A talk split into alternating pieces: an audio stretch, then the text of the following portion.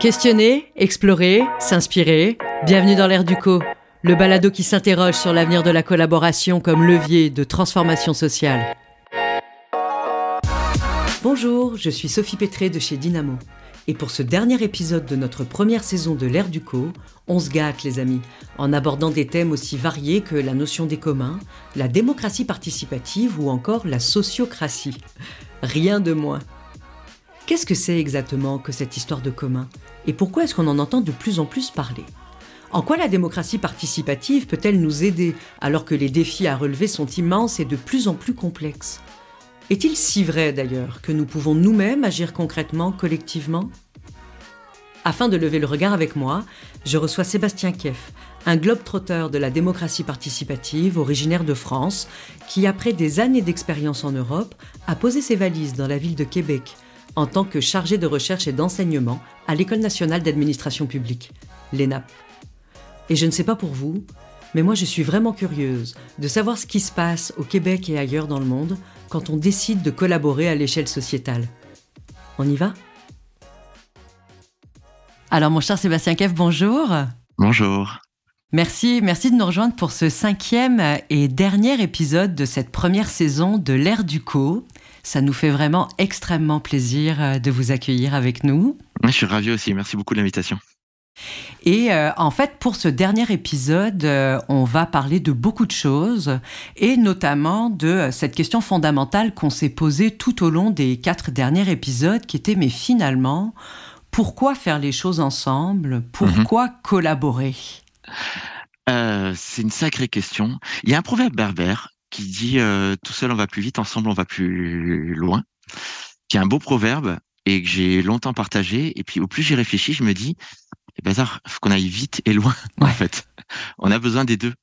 Euh, le monde devient de plus en plus complexe, les urgences sont de plus, en, de plus en plus présentes, et on a ce défi un peu impérieux de, là, de relever un certain nombre d'enjeux qui nous dépassent.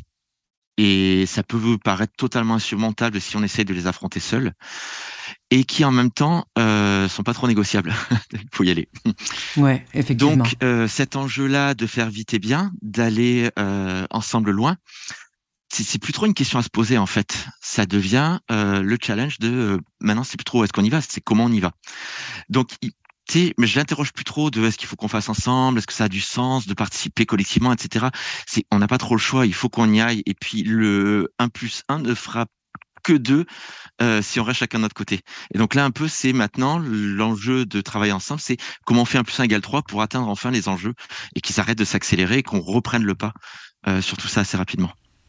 Et vous, euh, Sébastien, dans toutes les expériences et expertises que vous avez développées dans ces dernières années, je sais qu'il euh, y a notamment toute la démocratie participative, toute la participation citoyenne qui a fait, pris une grande place dans votre vie. Est-ce que la participation citoyenne fait partie de la recette nécessaire pour aller vite et loin ensemble? Je pense que ça a été un point de départ. Euh, on est, on a commencé par là euh, assez rapidement. Moi, en fait, j'ai découvert tout ça en Suède à la fin des années 90. La Suède avait imposé le développement durable à toutes ses collectivités locales. donc, comment on fait? Il n'y avait pas d'autre choix que de faire ensemble. Il y a un chapitre qui disait euh, les solutions à l'échelle planétaire se trouveront euh, concrétisées à l'échelle locale à partir d'un mécanisme de participation de la population. Donc comment on y va? Et c'est extrêmement positif et ça m'a beaucoup emballé. C'est à une époque où on essayait de dire un peu c'est quoi la participation citoyenne finalement. Déjà d'informer la population. Mhm. Qui connaît tout ce qui se passe ou tout ce qui est décidé à l'échelle de sa ville Déjà un sacré enjeu. Donc l'information, c'est un premier palier qui, est, qui, qui rentre dans ce champ-là. Ensuite, il y a la consultation. Premier mécanisme un peu plus participatif. Je vais te demander ton avis. J'en tiens compte ou pas? Mais en tout cas, j'ai cette attention-là particulière. Ensuite, on a ce qu'on appelle la concertation, c'est qu'on fait un mécanisme d'aller-retour. Et là, du coup, mhm. bah, je te demande ton avis, j'en tiens compte ou pas, mais je le justifie et je reviens, etc. Et après, on arrive à des mécanismes qui sont plus dans ce qu'on appelle la démocratie participative, la participation citoyenne, etc., qui sont la co-construction. On a un problème, on se met autour de la table, on essaie de trouver des solutions. Et ça va jusqu'à la co-décision. Euh, il n'y a pas énormément d'exemples de co-décision réelle à une échelle macro. Mais par exemple, les, budgets, vous demander. les budgets participatifs sont un bel exemple. Ouais. On va gérer collectivement une enveloppe. Moi, je, suis français, hein, je viens d'un pays où c'est pas très très à la mode, mais petit à petit, on arrive à Paris à avoir des millions d'euros qui sont gérés par des assemblées citoyennes. La ville délègue l'enveloppe et après charge à l'assemblée citoyenne locale de décider les projets qu'elle va financer avec ça. Donc on peut aller jusque-là dans la construction et puis les projets sont citoyens, sont financés par les citoyens avec de l'argent commun. Ça commence à des mécanismes un peu plus intéressants. On est encore dans des embryons de réponse aux enjeux, mais déjà on met un peu la main dans la roue et dans le monde tel qu'il tourne. Quoi avec des expériences qui sont porteuses et où on voit que ça fonctionne surtout. C'est des démonstrateurs. Euh, je pense que c'est nécessaire mais pas suffisant. Ça donne à voir que c'est possible, mais ça peut frustrer sur tout un certain nombre de choses qui sont pas encore atteintes et peut-être ces mécanismes-là vont pas assez loin pour pouvoir les atteindre. Ouais. Puis je vous écoutais, Sébastien, euh, vous dites euh, que finalement ces budgets participatifs-là, notamment, nous permettent de gérer de l'argent en commun de plus en plus. Puis ça m'amène à ce mot-là de euh, bien commun, mise en commun, mhm. euh, qu'on mhm. entend de plus en plus parler. En fait, nous, plus on avance dans notre exploration de l'avenir de la collaboration, plus on tombe sur ce mot-là des communs. Et euh, je vous avoue qu'on reste toujours un petit peu dubitatif parce que on entend souvent des mots comme ça qui apparaissent sans pour autant qu'on arrive à en saisir le plein sens, la pleine profondeur. Et je sais que vous, c'est quelque chose qui vous intéresse aussi beaucoup la notion de commun. Qu'est-ce que c'est pour vous les communs, Sébastien?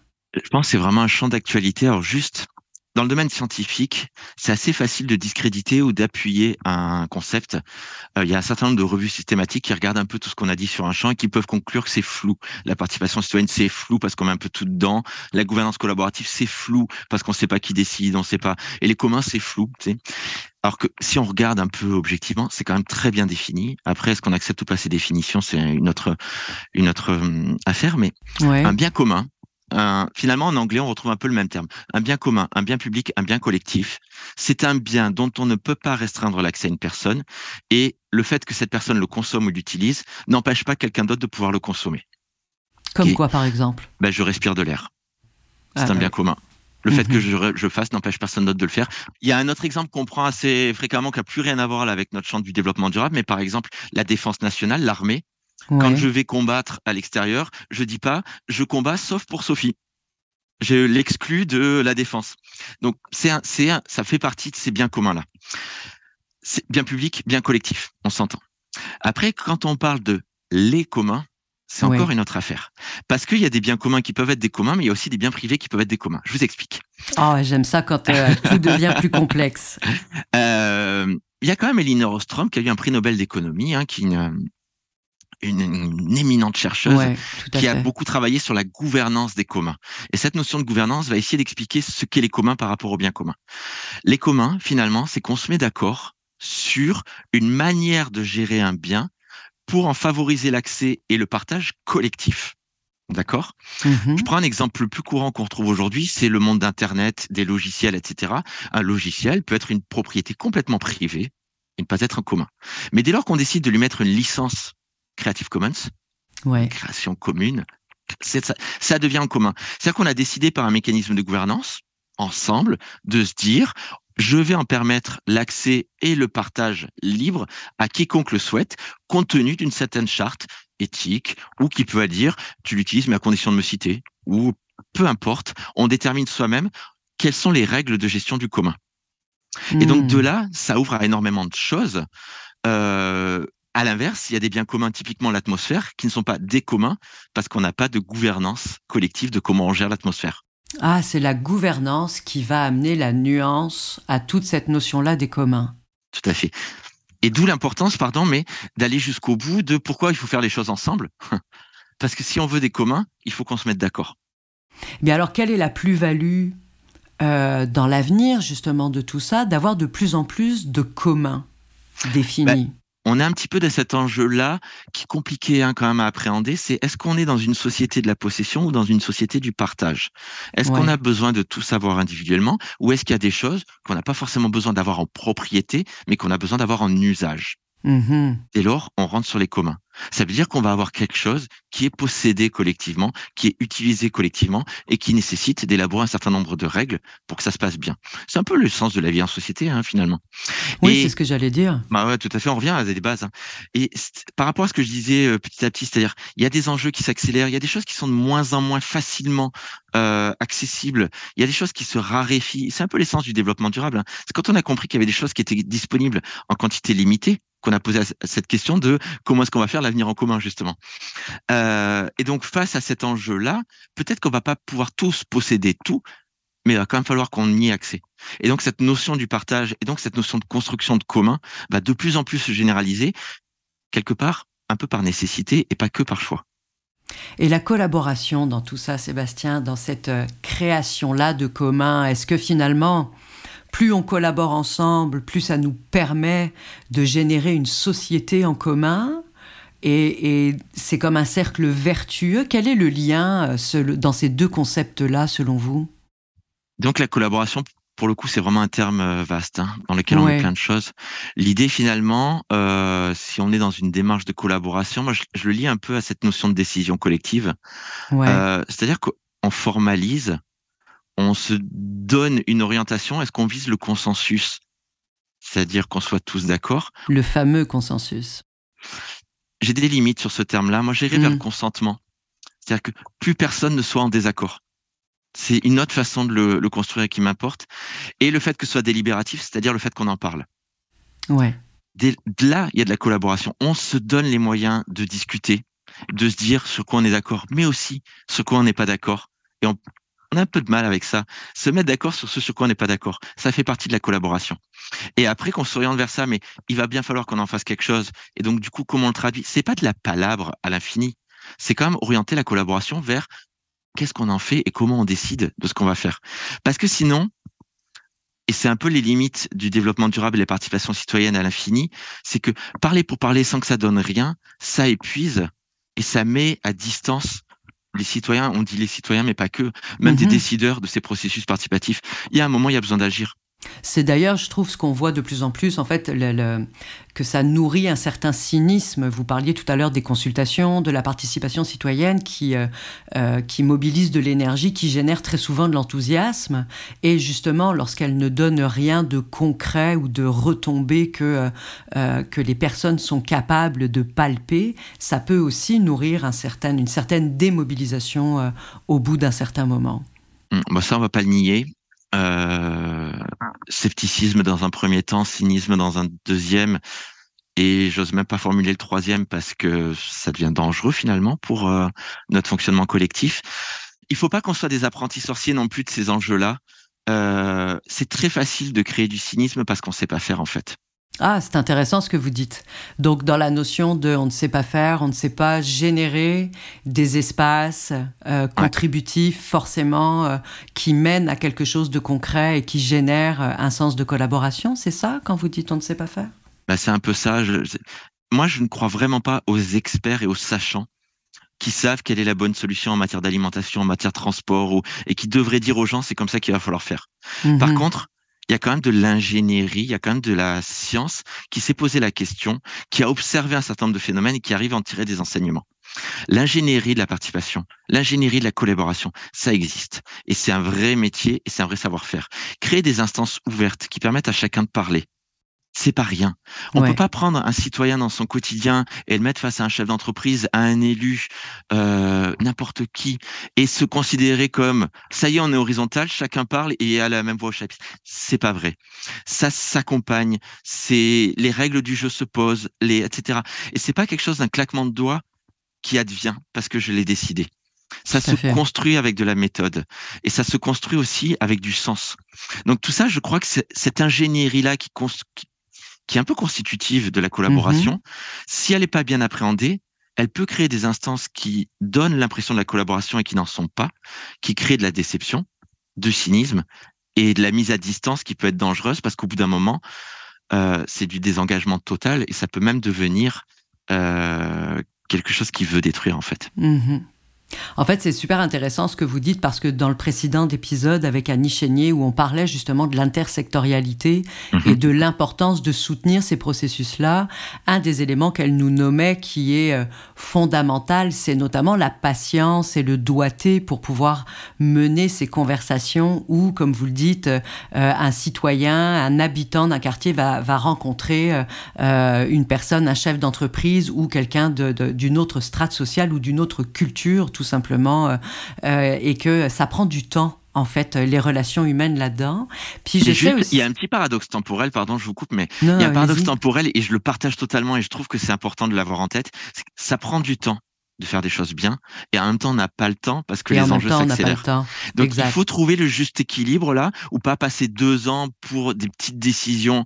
Et il y a peut-être, moi je le vois vraiment comme un incrémentalisme aussi, c'est-à-dire que il y a des choses qu'on a besoin de faire au quotidien pour que ça avance et pas revenir en arrière. Et il y a aussi des grands projets qui nous dépassent un petit peu à date et qui mhm. demandent de se projeter et de construire euh, en prenant toute la patience nécessaire. Et je sais, Sébastien, quand on a préparé cette émission-là ensemble, que euh, notamment dans les ingrédients secrets de la collaboration, vous me parliez de cette notion de plaisir et de comment est-ce que c'était euh, incontournable en fait à la collaboration d'avoir du plaisir. Est-ce que euh, vous aimeriez m'en toucher un petit mot? Je, je, crois vraiment, je suis convaincu au plus j'observe un peu ce que ça se passe que par la peur, par euh, l'accusation, on crée pas de roue d'entraînement positif et on donne pas envie aux gens de collaborer. Ouais. Euh, Barnard l'avait montré finalement, ce, ce, cette plus-value de sens et d'intérêt que je trouve dans la collaboration est elle-même un facteur déterminant de l'efficacité d'un processus qui peut être une décision politique, etc. Donc cette, cette idée de donner envie de faire ensemble, de, enfin, disons de valoriser l'impact positif que peut avoir le fait de faire des choses ensemble est déjà important. Deuxième chose, dans les méthodes, si on regarde par exemple un projet très facile à mettre en œuvre, c'est un jardin collectif. Créons ensemble un jardin, il s'en fait partout. Et ça, c'est extrêmement facteur d'envie et de désir. Il mhm. n'empêche qu'il y a quand même des petites choses qui sont de l'ordre de la contrainte. Comme quoi ben, Arroser tout l'été, euh, au mois d'août, se lever tôt parce que c'est le bon moment. Il y a rarement quelqu'un qui dit, moi, ça me ferait vraiment plaisir de le faire. Et donc, on délègue à quelqu'un cette tâche-là. Et si cette personne ne le fait pas, le jardin, il meurt. Et dit, oh, il y avait que ça à faire. Alors que si on était parti, au lieu de dire, il faut faire un jardin et il faut arroser, et on était parti sur qu'est-ce qu'on aurait envie de faire ensemble qui nous ferait plaisir collectivement? Ouais. Et de poser cette question-là. On arrive à un jardin, ok. Et qu'est-ce que vous auriez envie, qu'est-ce qui vous ferait plaisir de partager et de mettre en commun dans ce jardin-là? Et à la fin, qu'est-ce qui nous manque? Peut-être quelqu'un va se dire, moi je me sens pas capable, j'y connais rien en jardinage, moi j'ai juste un peu de temps à mettre. Ben, c'est correct. Et puis tu sais, il va falloir arroser, c'est mhm. pas un problème. Mais cette personne-là, elle dit pas finalement qu'elle n'a pas les capacités et que elle, ce qui lui ferait plaisir, c'est juste de donner un peu du temps et d'être avec du monde. Ouais. Et donc de le prendre comme un point de départ, de se dire, chercher du surplus de satisfaction, chercher du bonheur et de permettre à chacun d'exprimer de quoi j'ai envie moi dans tout ça, et qu'est-ce qui me ferait plaisir, et qu'est-ce que j'ai envie d'apporter? Et même, je me sens pas capable. Bah, en théorie, on n'est pas tous capables de tout. Mais par contre, j'ai des choses qui me font envie et qui me font plaisir de faire, et je veux bien mettre ça en commun. C'est une sacrée plus-value. Et si on mettait tous en commun ce qui nous fait plaisir, on construit notre société aujourd'hui. Hein. Et oui, c'est ça, en fait. Ce que j'aime beaucoup dans ce que vous apportez, c'est cette notion de finalement, et si on partait de ce qui nous rallie, si on partait de, euh, de ce qui nous rassemble plutôt que de ce qui nous oppose, ce qu'on peut euh, euh, aussi voir, c'est un chemin peut-être un peu plus courant que l'on voit, où quand on est dans une opposition, il va y avoir des mouvements aussi qui vont se créer de mobilisation. C'est une autre façon finalement de se sentir mobilisé et en même temps de miser plutôt sur ce qui nous rassemble, sur ce qui va nous faire plaisir, quoi de plus rassembleur qu'une bonne bouffe autour d'une table euh, le, pouvoir rassembleur de la nourriture ah, est euh, hein. et, quelque chose de très fort. Est-ce qu'il y a d'autres thèmes, selon vous d'ailleurs, qui, euh, qui favorisent comme ça les rassemblements, les connexions et finalement la collaboration? Honnêtement, l'alimentation, c'est vraiment, je peux me permettre de le dire pour avoir pas mal voyagé, un thème universel. Je me suis retrouvé au Bhoutan, dans une famille qui parlait Zonka et moi je parlais français. On n'a pas pu communiquer pendant deux semaines en se parlant, impossible. Rien n'était en commun. Par contre, on a mangé ensemble et je peux vous garantir qu'il s'est créé des choses à ces moments-là. Ah, ça, j'en doute pas. Et ça, je l'ai retrouvé un peu partout et on le retrouve et c'est un thème rassembleur. Et finalement, de créer des quartiers nourriciers, c'est quelque chose qui peut donner du sens et qui, qui, qui ensuite emmène plus loin. Hmm. Après, il y a des sujets, je vais, je vais volontairement un peu controversé sur sur celui-là. J'ai suivi avec attention la, la campagne électorale au Québec. Le sujet de l'immigration, c'est un sujet extrêmement conflictuel si on écoute les médias. Tout à fait. Les, les politiques à la fin osaient même plus l'aborder, étaient presque d'accord ou, ou alors se mettaient d'accord sur le fait qu'ils sont pas d'accord d'en parler. C'était un petit peu quantifié. Je tente d'immigrer, mais l'intégration, l'inclusion, le vivre ensemble, tout ça, on n'en parle pas. Et alors, par contre, au Québec, quand moi je connais pas trop Montréal, mais dans les régions du Québec, l'immigration au quotidien, je ne l'ai jamais vécu comme un projet, un sujet conflictuel.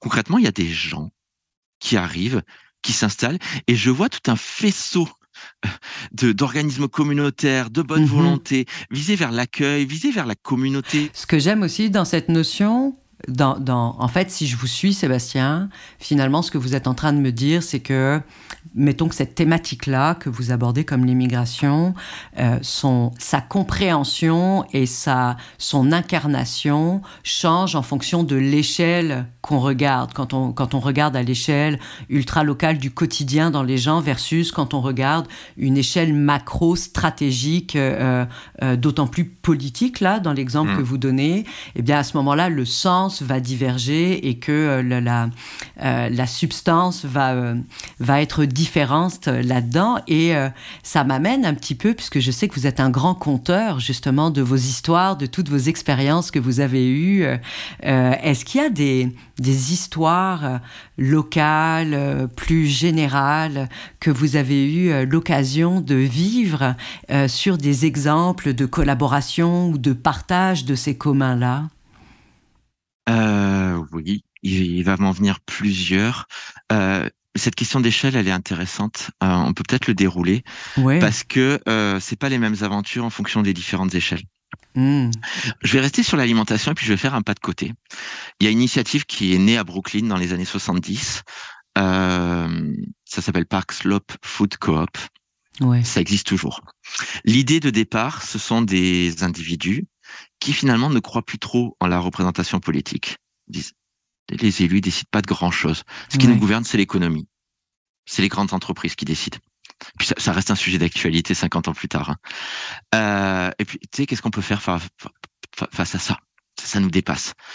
Et finalement, encore une fois, ce qui nous unit, c'est d'être ensemble, puis c'est de faire notre épicerie au quotidien, c'est de manger, c'est d'avoir ce besoin-là. Est-ce qu'on a vraiment besoin d'aller dans une épicerie qui est détenue par un grand capital? Est-ce qu'on pourrait pas se réapproprier cet objet? Et ils ont créé une épicerie coopérative qui devient ah, finalement comme un supermarché géré par des citoyens. Donc ça, c'est un peu le projet maman-papa de tout un tas. Le projet Racine. Ouais, c'est ça, c'est là que c'est né. Et ça a après donné lieu à plein de petits. Moi, je viens de France, j'ai vu à Bordeaux un truc qui s'est créé qui s'appelle Super Coop, ouais. euh, qui est vraiment d'inspiration de Brooklyn. Hein, et concrètement, ce sont des gens qui avaient cette même aspiration-là, de dire on veut reprendre en main. Finalement, on est citoyen quand on achète une tomate. Mhm. C'est un vrai acte politique de faire son épicerie. Je décide de à qui je donne mon argent. Je décide de comment je vais l'utiliser. Selon que je l'achète de saison ou pas, je sais que je vais intéresser tel ou tel producteur. Selon que j'achète organique ou pas, selon que, voilà, peu importe. Et ça, si je déroule tout mon quotidien, ce que je fais tous les jours, moi, c'est mon épicerie et manger. Donc c'est un vrai acte citoyen que de consommer. Et donc eux se sont dit, on va sortir et on va arrêter euh, métro, IGA, Super C, whatever, tout ce que vous voulez. On va créer notre propre épicerie ça veut dire que on va pas avoir d'employés, on va le faire de manière bénévole. Ça veut dire qu'on va choisir nos fournisseurs. Ça veut dire que, etc. Et donc finalement, on va travailler pour notre épicerie, pour nos actes d'achat. Concrètement, si je le regarde très extérieur, c'est une organisation quasi militaire. C'est vraiment dans quel pour sens? ben, pour qu'une épicerie tourne, il faut qu'elle ouvre de 8h à 20h, qu'il y ait des gens en poste, qu'il y ait quelqu'un qui ait fait l'approvisionnement, quelqu'un qui ait passé les actes d'achat, qui ait mis en rayon, qui c'est une rigueur mmh martiale je dirais. Concrètement, ça veut dire que je donne 4 heures de mon temps une fois par semaine.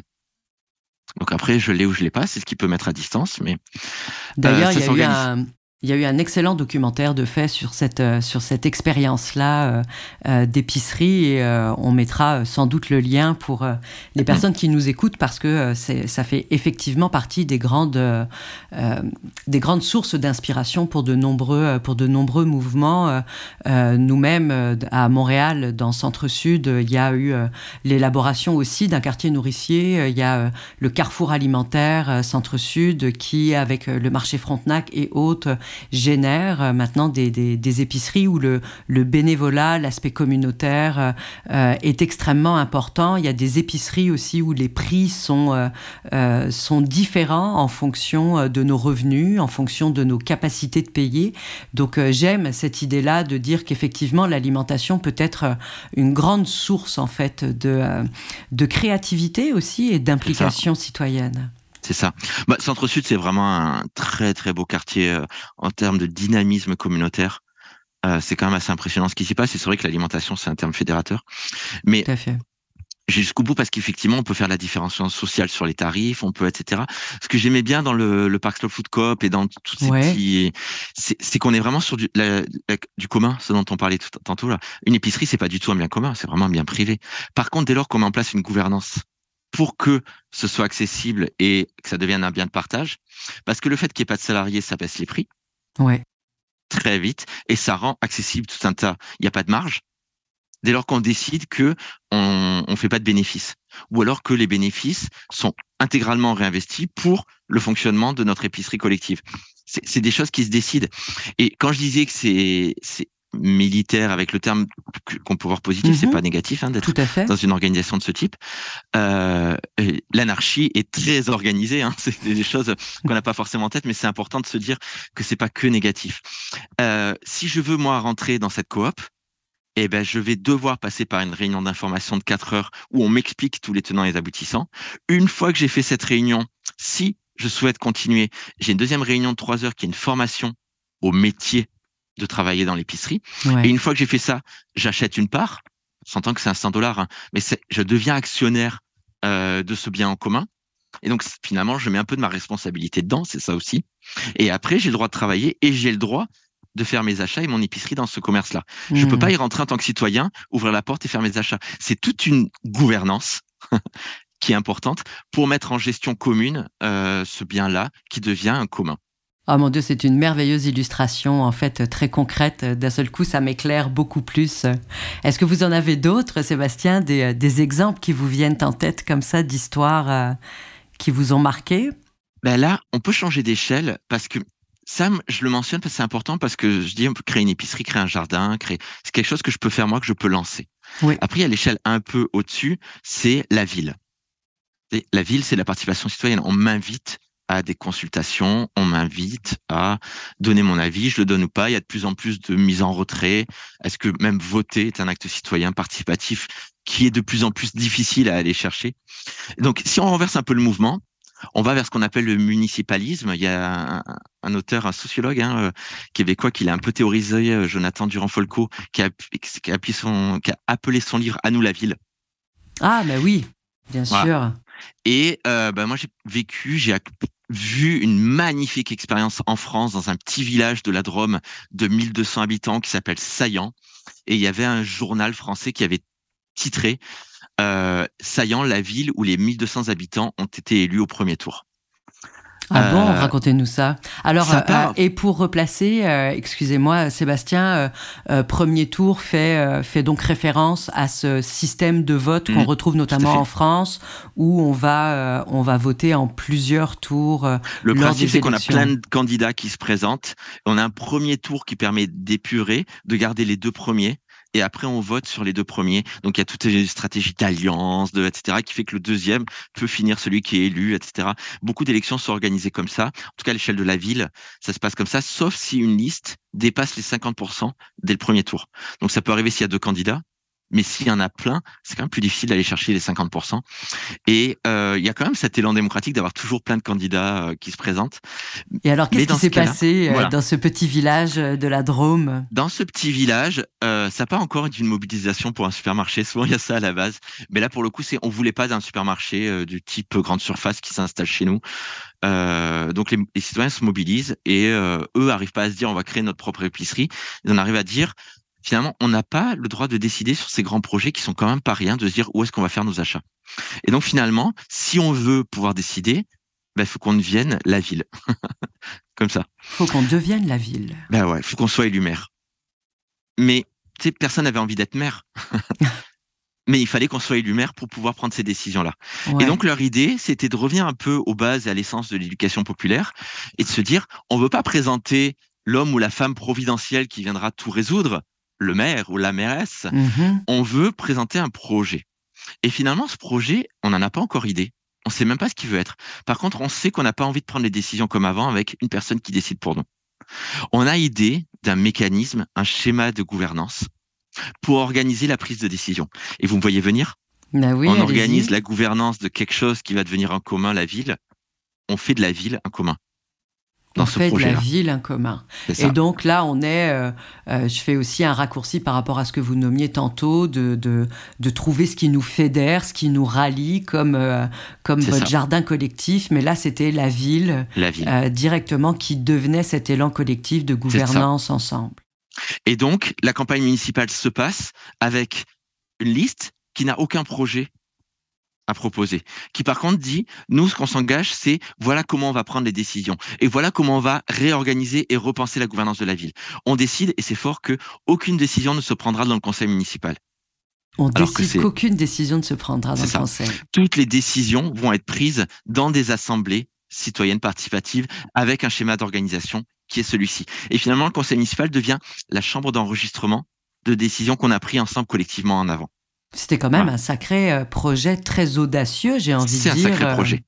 Et donc la campagne municipale se passe et finalement fait l'objet non pas de discussions sur convaincre sur le projet, mais et si on prenait l'occasion de la campagne municipale pour construire le projet et pour faire notre projet de mandat collectivement? On ne sait pas ce que ça va être, on sait qu'on a les outils pour décider collectivement. Et donc toute la campagne se passe comme ça. On n'a toujours pas de candidat, mais on a plein de gens et de bonne volonté qui disent retrouvons-nous. Bah, chez Sophie ce soir, on va discuter. Euh, dans l'association de badminton, on va discuter. Dans etc. Et donc tous ceux qui veulent bien nous accueillir, on prend le temps et on discute de qu'est-ce qu'on aurait envie d'avoir en commun demain dans la gestion de la ville. Comme ça, on a finalement ce qu'on doit déposer en France, on doit déposer à la préfecture, je pense que c'est la même chose au Québec, un projet de mandat, une plateforme, etc., mhm. avec un nom de candidat, avec tout ça, c'est obligatoire. Pour être officiellement enregistré. C'est ça, euh, exactement. Et donc ils en arrivent à la veille de, euh, bah, maintenant il faut qu'on dépose quelque chose pour pouvoir être officiellement candidat. On est comme deux semaines avant euh, les élections. Hein. Et donc ils organisent ce qu'on appelle une élection sans candidat. C'est-à-dire que personne ne se présente pour être maire. Par contre, on va décider collectivement de qui on verrait bien pour être le maire. Mais alors, comment vous avez fait ça? Et ouais. Alors, il y a deux, aspects. D'abord, contrairement à beaucoup d'élections, on ne décide pas qui va être le mieux pour être élu, qui a le plus le profil pour être élu demain et avoir le plus de voix. On se dit qui est celui qui a les meilleures compétences pour être le maire? Et donc, on fait la fiche de poste de c'est quoi un maire? Qu'est-ce qu'on attend d'un maire finalement? Ce serait quoi ses habiletés, son savoir-être, son savoir-faire, son etc. Sans savoir qui c'est encore. Sans savoir qui c'est. Mais tu sais, une fiche de poste, on recrute notre maire. Qu'est-ce que qu'est-ce qu'on lui demanderait mhm. de nous prouver dans un dans un entretien? Et euh, une fois que c'est fait, on a la fiche de poste. Chacun réfléchit individuellement dans le nous là qui sont les 1200 habitants. Qui est-ce qu'on verrait? Et donc Sophie, vous avez le droit de proposer quelqu'un. Vous avez le droit de vous proposer même si vous le voulez. Donc là, vous êtes en grande assemblée, c'est ça, ça. J'essaie de me faire l'image dans ma tête. On est dans un une grande, un gymnase ou autre, vous êtes en grande assemblée avec les citoyens de, euh, de Saillant, et là, tout le monde peut proposer finalement qui il verrait ou elle verrait pour, qui correspondrait le plus à cette fiche de poste qui vient d'être établie collectivement. C'est ça. Ça s'appelle une élection sans candidat. Et c'est un mécanisme de la sociocratie, on pourra en reparler, qui est très formalisé, qui est, c'est là où je dis, il y a de l'ingénierie de la méthode. Vous lancez pas euh, dans une élection sans candidat en réunissant les gens dans un gymnase et en croyant que ça va sortir comme ça. Hein. Oui, c'est ça, parce processus. que j'ai d'autres images un peu moins pacifiques, disons, qui me viennent en tête par ça rapport à ça. Ça vient au bout d'un processus, l'élection sans candidat, qui est la mise en place d'une assemblée sociocratique. Je pourrais en, en reparler un peu plus, ou alors on pourra mettre de la documentation parce que ça se documente beaucoup. En fait, euh, on serait même curieux quand même, euh, bah, je vais vous laisser terminer votre histoire, mais euh, de savoir justement la, la, finesse de cette méthode-là qui a permis de générer finalement, parce que je pense qu'il y a eu une issue heureuse à tout ça, puisque oui, bien sûr. il y a eu quelqu'un de, de, de, de nommé sans doute, mais je vous laisse terminer. Euh, donc en fait, ça fait que je peux proposer quelqu'un et euh, une fois que je le propose, c'est un acte de déclaration d'amour qui est incroyable. C'est que je vais avoir le temps d'argumenter de moi, je verrais bien Sophie devenir la nouvelle mairesse parce que. Et donc je déroule la fiche de compétences. Elle a ce savoir-être là, elle l'a démontré dans cette situation, voilà. Et j'ai le droit pendant trois minutes d'argumenter. Wow. Donc chacun le fait et je dis jamais non, moi je verrai pas Sophie. Je dis, hmm. moi, je verrai Sophie. Jusque-là, c'est très bisounours, c'est amour, et etc. Il y a un moment où ça le devient un petit peu moins quand même, parce que c'est normal aussi de se dire, on va fonctionner avec quelqu'un pendant cinq ans qui devient le maire. Est-ce que j'ai une objection à ça? Ouais.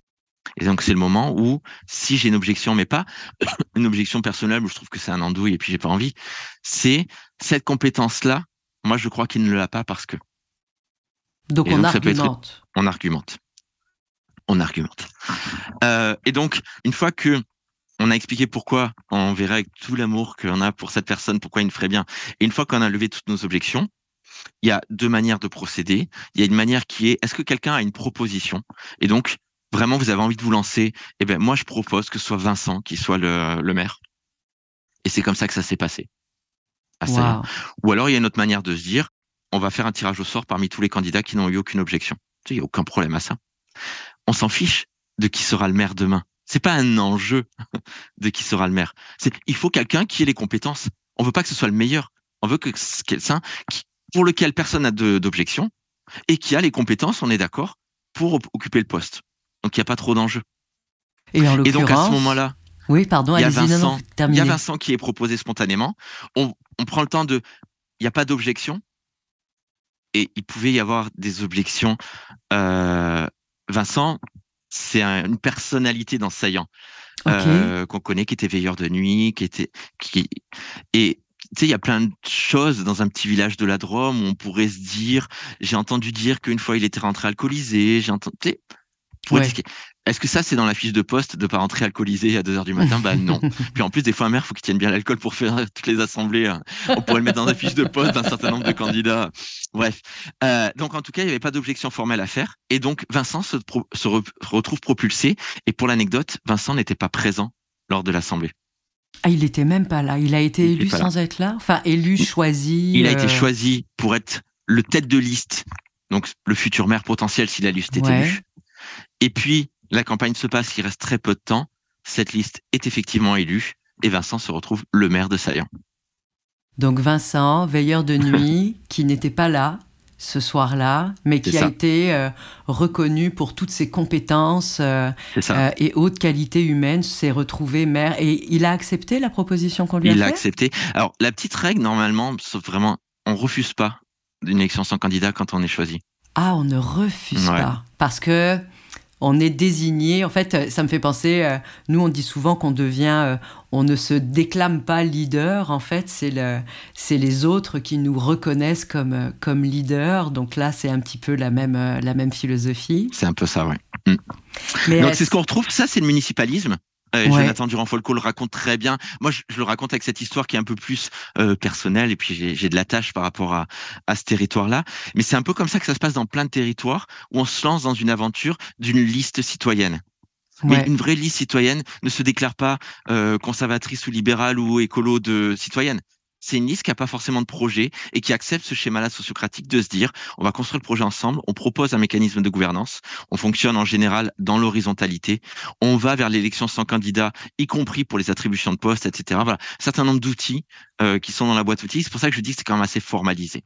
Ouais, et j'ai cru reconnaître, Sébastien, corrigez-moi, euh, la technique de la méthode de prise de décision par consentement, ça se peut-tu? Oui, c'est ça. Ça fait partie des outils de, de la sociocratie. On peut l'utiliser avec ou sans prendre tout le, toute la boîte à outils. Hein. Mais la décision par consentement, effectivement, fait partie des outils euh, du municipalisme. Et puis c'est comme ça qu'Assaillant se prenait toutes les décisions. Ça, plusieurs choses euh, qui sont pas forcément écrites dans les méthodes, mais auxquelles je tiens. Euh, dans ces assemblées-là, on accepte de pas décider sur tout. C'est-à-dire que si je suis pas là, il y a des décisions qui se prennent sans moi et c'est pas grave. Ah, ça. Voilà. Accepter de. De ne pas faire partie forcément, mm. oui, de lâcher prise, de ne pas faire partie forcément de la décision. Donc là, euh, on passe finalement de euh, d'une épicerie. Donc euh, quand mon pouvoir d'achat devient un commun, parce qu'on a mis de la gouvernance autour de ça, là, vous venez de nous raconter que notre ville pourrait finalement devenir un commun mm. si on le décidait aussi. C'est exactement ça. Et mais alors là, quelle est la suite? Moi, je, le suspense est insoutenable, Sébastien. Euh, bah, là, en fait, on est en train de construire ensemble au fil de la discussion euh, quelque chose qui est une forme d'horizontalité ascendante. On n'est plus dans le descendant, et je, je le nie pas, hein, la, gouvernance collaborative, c'est-à-dire partir de l'intention un peu macro d'associer des personnes pour prendre des décisions communes, ça reste quelque chose d'important. Là, ce qu'on est en train de faire, c'est plutôt quelque chose qui part de la base et qui remonte et qui construit du commun en partant finalement d'envie et d'initiative d'individus. Hmm. qui peuvent aller jusqu'à devenir l'instance politique. c'est euh, en remontant un petit peu plus et peut-être commencer à organiser un peu la rencontre des deux, parce que si les deux continuent de coexister en parallèle, ça va créer une société à deux vitesses finalement. Donc comment est-ce qu'on organise la rencontre des deux? Quand vous parlez des deux, Sébastien, vous parlez de euh, cette euh, horizontalité ascendante et euh, du modèle plus traditionnel qu'on connaît, c'est ça? Qui, qui, part du haut pour s'incarner finalement dans les étages inférieurs petit à petit? Donc cette intention politique d'associer les citoyens et cette volonté citoyenne de participer à la politique. Ouais, ouais. Un peu les deux. Comment ça se rejoint? Donc finalement, c'est une co-responsabilité qu'on a vis-à-vis d'un certain nombre de problèmes. On est ensemble responsables et ensemble on a tous un bout de la solution, mais il faut qu'on le fasse collectivement pour que ça fonctionne. Et donc peut-être un autre exemple qui me vient. Oui. Je pense que sur ce type de sujet-là, il faut partir sur des sujets le plus complexes possible et sans réponse facile et rapide pour que ça fonctionne. Et c'est complètement contre-intuitif euh, de tout ce qu'on pourrait croire de la participation citoyenne, de il faut que ce soit précis, il faut que les, les gens comprennent de quoi on parle, etc. Je crois vraiment que c'est tout le contraire et beaucoup d'expériences me le montrent. Une fois, euh, excusez-moi, je suis encore en France. Vous avez le droit, vous avez le droit. Merci. euh, un élu, un président d'une collectivité locale m'appelle et me dit euh, on est responsable de verser des aides sociales à nos administrés. Il y a 1 500 000 habitants. Il y a de plus en plus d'aides sociales qui sont demandées. Nos budgets n'ont pas augmenté. On est obligé de les donner, mais on n'a même plus les moyens. Et cette aide sociale n'aide pas les gens à vivre. C'est tellement rien qu'on donne quelque chose qui, de toute façon, ne sera pas suffisant. Comment est-ce qu'on peut se satisfaire de ça? Moi, j'ai pas d'autre choix élu de la République que de donner cette aide qui a été décidée par le législateur. Mais je suis pas convaincu du tout que c'est la bonne solution. Qu'est-ce qu'on pourrait faire d'autre? Comment est-ce qu'on pourrait faire en sorte qu'il n'y ait plus de pauvreté? Et je, prends cet exemple-là parce que à Québec, il y a une dame, par exemple, Viviane Labrie, qui avait organisé des assemblées citoyennes et qui avait mis une tente devant l'Assemblée nationale du Québec et qui avait obligé le Premier ministre à descendre pour dire comment est-ce qu'on fait un Québec sans pauvreté? C'est une vraie question et c'est pas simple d'y trouver. Donc là, on part d'initiative, c'est pas national, c'est à l'échelle locale en Gironde où un président se pose cette question-là et euh, on essaie de regarder un petit peu comment est-ce qu'on pourrait s'en saisir. Ça serait quoi une Gironde sans pauvreté?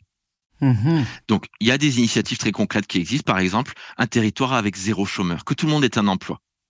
Donc ça, il y a tout un mécanisme formalisé qui existe. Mais même en emploi, on peut être pauvre. C'est pas encore la solution à tout. Comment est-ce qu'on fait? Et on en arrive à parler d'un sujet extrêmement controversé qui est, et finalement, si tout le monde avait un revenu de base qui permet de vivre décemment, juste à la hauteur de ce que serait un panier de consommation qui peut aller forcément de l'épicerie, mais on a le droit aussi à accéder aux loisirs, on a le droit à accéder à la citoyenneté, on a le droit d'emmener ses enfants en spectacle, de partir en vacances. Ça, ça va un peu plus que le minimum social. Être pauvre, c'est toujours relatif. On est toujours plus ou moins pauvre qu'un autre. Mais ça serait quoi le minimum qui nous permettrait d'être décent? Ça serait un peu ça. Donc on en arrive à ce sujet extrêmement controversé parce qu'il vient bouleverser tout un tas de visions qu'on a de la société. Euh, est-ce que c'est une société sans travail et la valeur travail est importante? Est-ce que c'est une société de l'assistanat? Est-ce que c'est, euh, on l'a vécu un petit peu finalement, c'était avant la Covid, mais on a versé la PTU à tout le monde pendant des mois et des mois et des mois parce qu'il y avait besoin de ce bouclier social là pour que les gens ne tombent pas dans l'infinie pauvreté. Tout à fait. Donc c'était un peu ce sujet-là et finalement on l'aborde de manière frontale et on va se poser la question de un revenu de base. Est-ce que ça serait une nécessité ou une totale imposture? Et là, pour le coup, dans tout ce que je racontais, on est vraiment sur, on essaye de trouver du consensus, du consentement, de se mettre d'accord. Là, au contraire, on sait de base qu'on est en désaccord sur ce sujet-là. Donc, on va pas faire comme si. Mais oui, mais oui. Donc, on fait pas comme si on faisait semblant d'être d'accord et ça va pas marcher à la fin. Donc, on va se mettre d'accord sur ce sur quoi on n'est pas d'accord. Premier temps. et une fois qu'on a levé ça, ben, on a posé la question et on a fait je, reparle d'ingénierie de la concertation, hein. un truc tout simple, très facile à animer, c'est un débat mouvant. On se met dans une salle avec des gens et il y a un mur à une extrémité qui est c'est une totale imposture, il y a un mur à l'autre extrémité qui est c'est une absolue nécessité. Et maintenant, je donne la parole à chacun et dès que quelqu'un dit quelque chose qui me touche, je me rapproche de lui. Donc vous faites deux clans, deux groupes, chacun choisit son mur euh, et, euh, et, les gens se rapprochent physiquement à, partir du moment où ils sont plus ou moins d'accord avec ce que la personne vient d'énoncer. C'est ça. Et donc typiquement, moi je suis en désaccord parce que s'il y avait un revenu de base, la reine d'Angleterre ou euh, les joueurs du, de Montréal seraient, auraient le droit comme tout le monde. Oui, en effet, puisque c'est tout le monde, même les plus riches y auront accès. Est-ce que c'est vraiment un problème dès lors que tout le monde y a accès? Oui, oui, je continue d'y croire, etc. Ok, ok. Après, est-ce qu'on peut le reprendre par l'impôt? Il y a plein de mécanismes si on voulait vraiment lever ça, parce que c'est un problème. Puis petit à petit, les gens se disent, est-ce que euh, bah, moi, si on donnait ça à mon fils de 18 ans, euh, je suis sûr qu'il fumerait du pot toute la journée, qu'il ferait plus rien de sa vie. Hmm.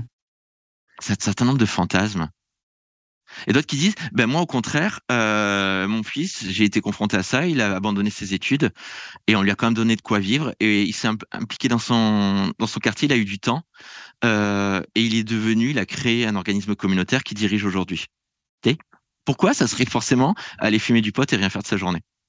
Donc en fait, vous donnez la parole aux gens pour qu'ils puissent, en fait, pour que toutes ces histoires individuelles-là, qui forgent finalement nos, nos modèles mentaux, nos croyances, nos rapports à la société plus tard, puissent se croiser, que les gens finalement aient le temps de faire ce qu'on a très rarement le temps, c'est-à-dire de s'écouter, de se parler et de se respecter dans ses opinions divergentes aussi. C'est ça que j'entends dans ce que vous dites. Tout à fait.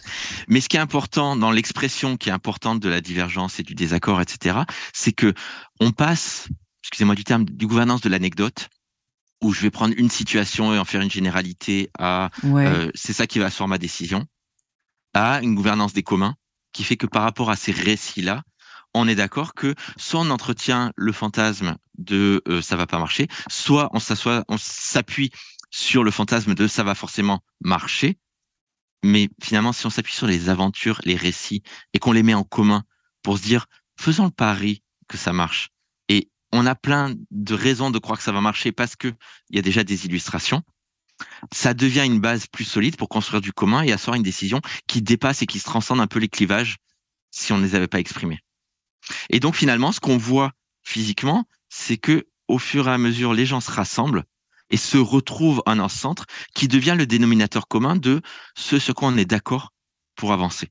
Et là, dans le sujet sur le revenu de base, qu'est-ce qui a été décidé dans cet exemple-là? Alors, j'ose le dire parce que c'est un échec au final, donc je veux bien raconter aussi toutes ces aventures. C'est que dans euh, la Gironde, les personnes se sont mises d'accord.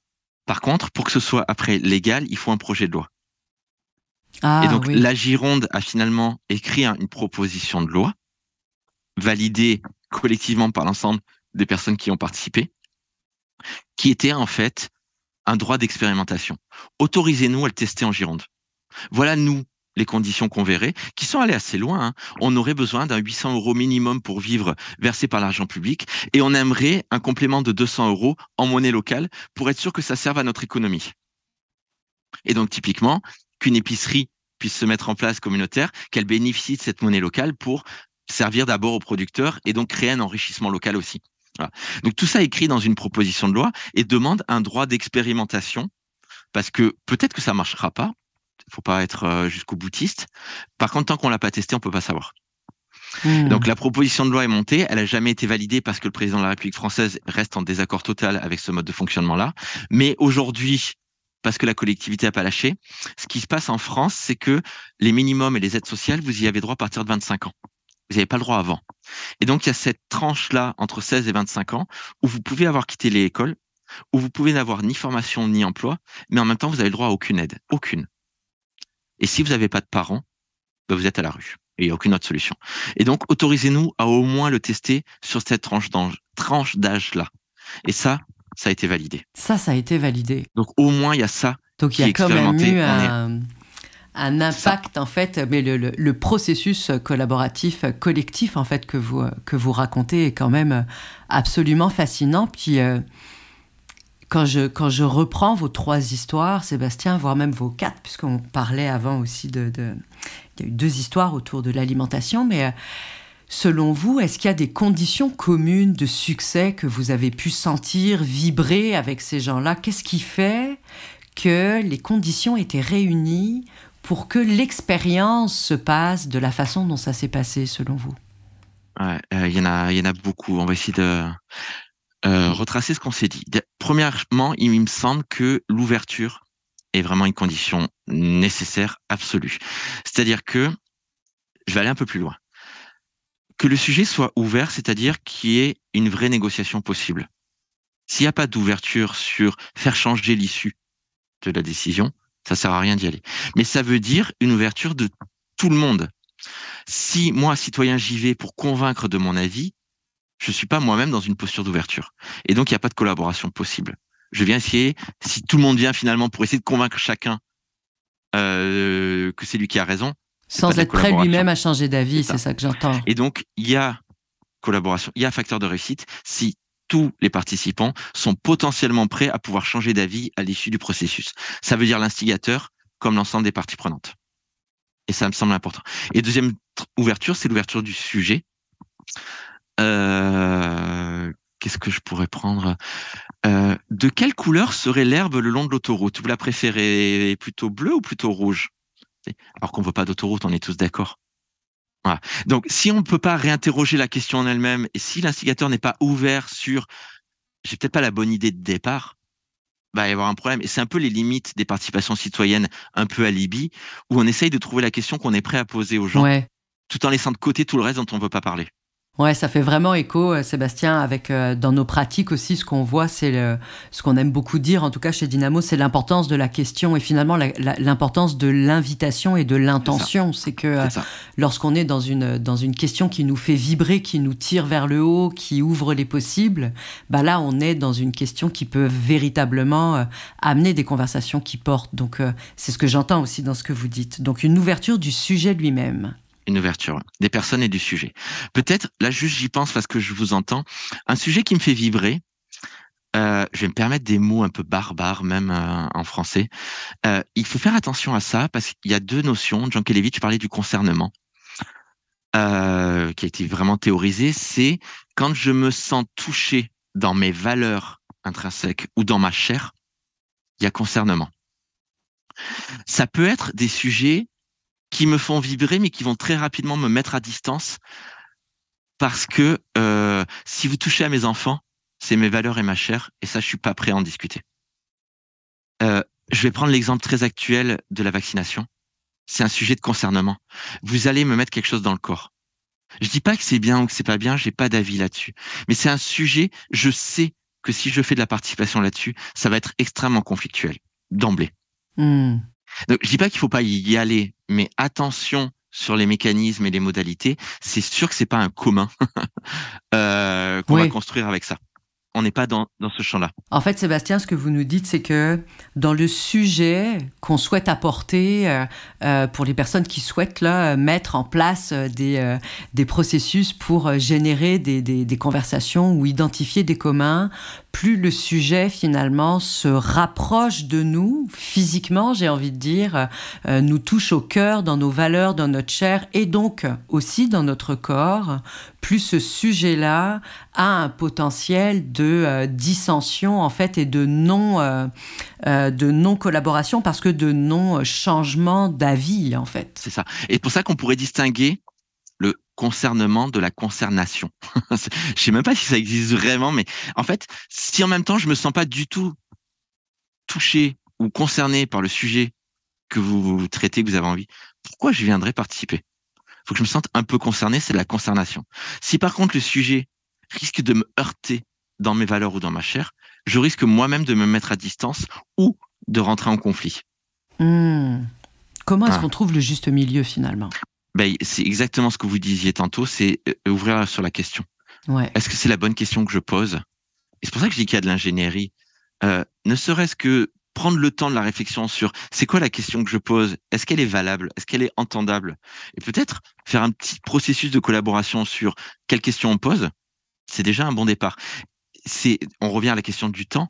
Mm-hmm. C'est du temps perdu qui va nous permettre de gagner, du temps par la suite.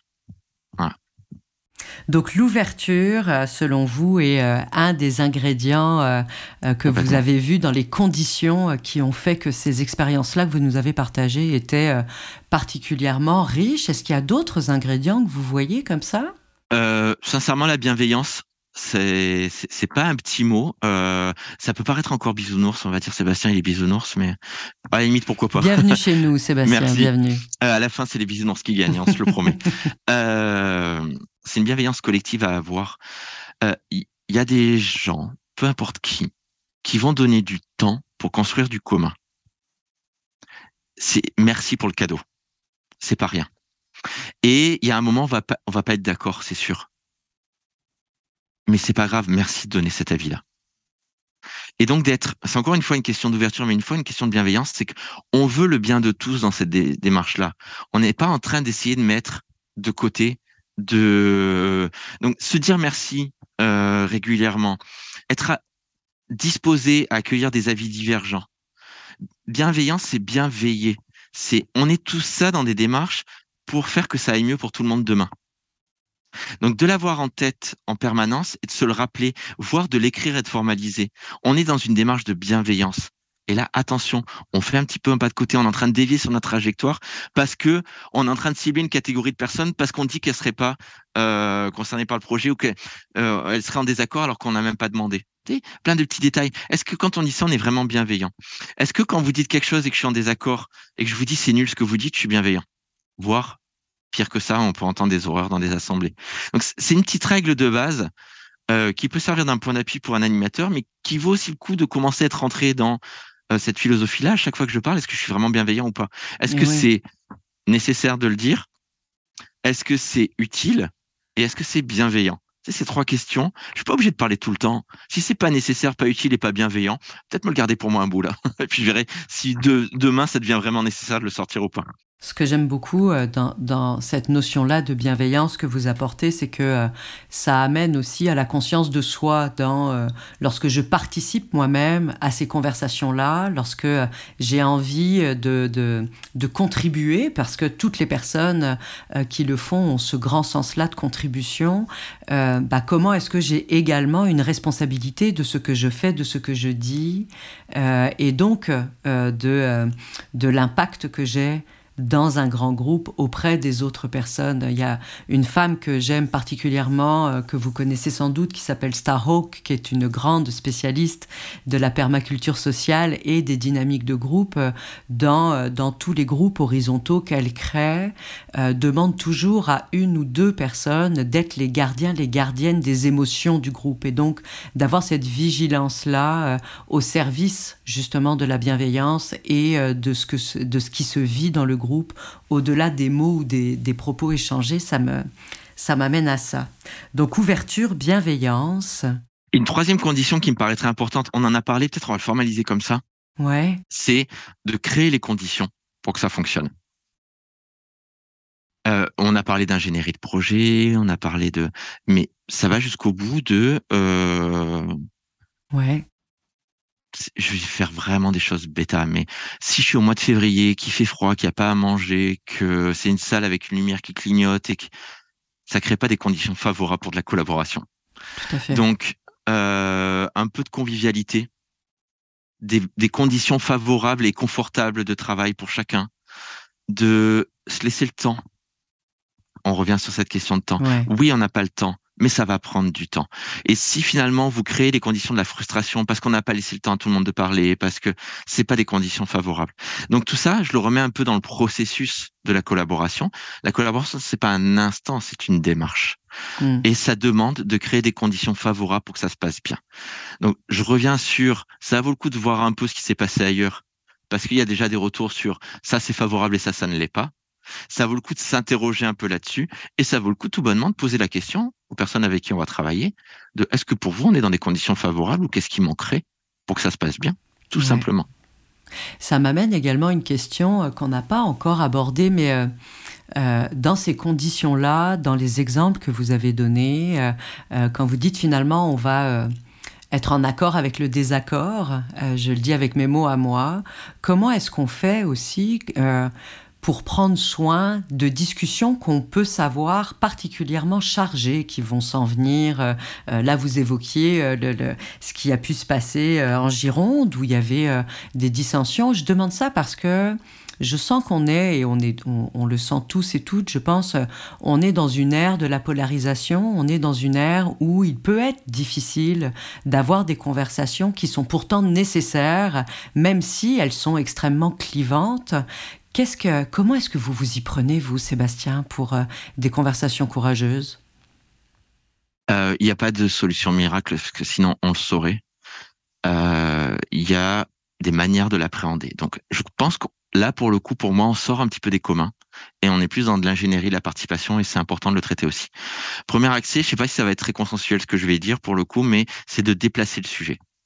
Je vais prendre un exemple. Je travaillais dans une école et on travaillait sur comment est-ce qu'on ferait une école où tout le monde aille bien dans cette école, la communauté éducative, c'est-à-dire les parents, les enfants, les enseignants, etc. Il y avait un sujet extrêmement conflictuel qui était l'accès à l'école. Euh, la moitié des parents voudraient rentrer dans la cour de récréation en auto et avoir un espèce de drive des enfants qu'on les sorte sans eux avoir besoin de sortir de l'auto. Et l'autre voudrait qu'on piétonise tous les accès pour être sûr que les enfants sont en sécurité et qu'il n'y a plus d'automobile à proximité. ouais. C'est extrêmement conflictuel. Le sujet de commun, c'est la sécurité dans les abords de l'école. Là, on est d'accord là-dessus. Maintenant, est-ce que la question de l'ordre du jour ce soir, c'est la piétonisation du secteur scolaire? Bien évidemment que ça va être conflictuel. Par contre, la sécurisation de l'accès à l'école, je, je traite le même sujet, mais je le déplace un petit peu. Et finalement, dans la question que je vais poser, je reviens sur la formulation de l'invitation, de la question, etc. Quelle question je vais poser sur quels sont les enjeux pour la sécurisation de l'accès à l'école? Il y a la question de l'automobile, il y a la question du temps des parents, il y a la question de etc. Donc ça peut être du plus petit au plus grand de retrouver cette façon de poser la question. Et enfin, je reviendrai sur l'immigration. Puisque ça se passe bien à l'échelle d'une ville, pourquoi est-ce qu'on raconte que ça se passe mal dans l'Assemblée nationale? Eh c'est une autre manière aussi de mettre en récit qui est, oui, on peut créer du conflit très facilement et très artificiellement en posant volontairement une question clivante de comment est-ce qu'on met à mal la société québécoise en accueillant de plus en plus de gens de l'extérieur? Ou comment est-ce qu'on crée une société du vivre ensemble qui est forte de toutes nos différences mais qui consolide ce qui fait notre identité? Dès qu'on dépassionne tout ça et qu'on se raconte ces récits-là et qu'on n'entretient pas des fantasmes, il y a des merveilleuses choses qui permettent de construire sur des sujets clivants. Donc l'importance du récit, l'importance de choisir ses histoires, l'importance de Mm. se prendre le temps aussi de se raconter là-dedans. Et euh, parlant de se raconter, Sébastien, euh, où est-ce qu'on se voit euh, dans 20 ans? Où en est notre société de rêve? Euh, Puisque euh, vous parlez de cette importance-là de pouvoir se projeter dans quelque chose qui nous appelle. Euh, sacrée bonne question. Euh, 20 ans, c'est c'est demain en même temps. Ça veut 20 dire que c'est ce qu'on est en train de construire maintenant. Mhm. Euh, Il y a un sujet dont on n'a pas traité, je suis pas tout à fait à l'aise, c'est la question de la résilience. Euh, parce que je trouve que la résilience, ça veut dire qu'on accepte un certain nombre de choses, comme euh, ça y est, c'est fait, on peut plus trop lutter, il va falloir qu'on fasse avec. Il y a quand même des sujets de résilience qui vont être importants. Et construire des villes résilientes, c'est-à-dire qu'ils sont capables d'absorber des chocs climatiques, etc. Il va falloir qu'on se pose la question. Mais une fois qu'on a dépassé ça, dans 20 ans, premier enjeu démocratique. Je crois vraiment qu'il faut qu'on reconstruise notre manière de, voter ou de désigner. Euh, une démocratie par projet plutôt que par personne. Ça me paraît vraiment être quelque chose à construire d'ici les 20 années. On n'aura pas la personne providentielle qui résoudra tout. Par contre, on a plein de belles compétences pour mener des projets en commun. Donc repenser un peu cet équilibre-là, tous les apports que peuvent avoir l'horizontalité, la sociocratie, le, construire des communs. Euh, je pense que les villes et le municipalisme ont un avenir, mais dès lors qu'on accepte aussi d'être dans la représentation démocratique, parce qu'il y a bien un moment où il faut aussi qu'il y ait des personnes qui acceptent de pas décider et d'autres personnes qui acceptent la responsabilité de la décision. Donc ça, je pense que c'est quelque chose d'important pour demain. Je pense qu'il faut, euh, enfin, il faut. C'est difficile de dire il faut, on n'est pas. Il faut rien dans la vie, mais disons qu'on peut le souhaiter, par exemple. Mais souhaiter d'avoir résolu les deux enjeux majeurs qui sont euh, la pauvreté et la faim, c'est quand même pas une petite affaire. Donc, euh, l'enjeu de relocaliser un peu ces choses-là qui nous appartiennent, c'est vraiment ce qui est en train de se dessiner et ce qu'on voit. Euh, dans, moi, je suis dans, à Québec, là, dans, le, dans la basse ville. Euh, il y a plein d'initiatives de, ben, on va dépaver des rues, euh, on va enlever du bitume et on va construire du jardin partagé. Et je trouve que c'est en train de prendre une ampleur qui dessine un autre avenir parce que c'était très conflictuel il y a pas longtemps. Ça allait vraiment de moins en moins ça regroupe de plus en plus de monde, voire maintenant il y a des files d'attente de gens qui veulent euh, refaire du, du potager en commun. On, est sur une tendance là. C'était euh, un bruit sourd et ça devient une tendance lourde. Donc plus de démocratie, euh, d'implication, plus de projets locaux qui prennent de l'ampleur autour de thématiques rassembleuses comme l'alimentation. C'est et plus de reconnaissance de ces initiatives là je crois que c'est un peu ce vers quoi on va euh, et qui mm. va petit à petit. Moi, je crois que la force fait loi. Je vais prendre un dernier exemple. Au Portugal, euh, j'accompagnais une démarche qui était vraiment sur du vivre ensemble. Qu'est-ce qui fait qu'on est bien Qu'est-ce qui fait qu'on est mal Et qu'est-ce qui pourrait faire qu'on aille bien tous ensemble demain? Et au Portugal, on était vraiment, c'était il y a une dizaine d'années, un peu plus maintenant, euh, sur, bah, il y a des gens qui meurent de faim, il y a des épiceries qui jettent des invendus alimentaires. Euh, c'est pas normal. Et donc petit à petit, ces gens-là vont faire les poubelles des épiceries et les redistribuent. Il y a un peu plus de 10 ans, il y a 15 ans. Et on leur dit, attention, vous n'avez pas le droit de faire ça, c'est dangereux. Donc heureusement, il y a des juristes qui vont, on n'a pas le droit, allons regarder le droit. Qu'est-ce que dit le droit? Est-ce que vraiment on n'a pas le droit? C'est dangereux. Pourquoi? Il y a toute cette question de date limite d'utilisation optimale ou date limite de consommation parce que ça devient dangereux dans le droit européen. Je pense que c'est un peu pareil au Québec. On a des dates d'utilisation optimales. C'est-à-dire qu'on peut continuer de les consommer après. C'est, c'est meilleur avant, mais c'est pas dangereux après. Donc on se met d'accord sur des choses qu'on a quand même le droit de récupérer et qu'on peut redistribuer.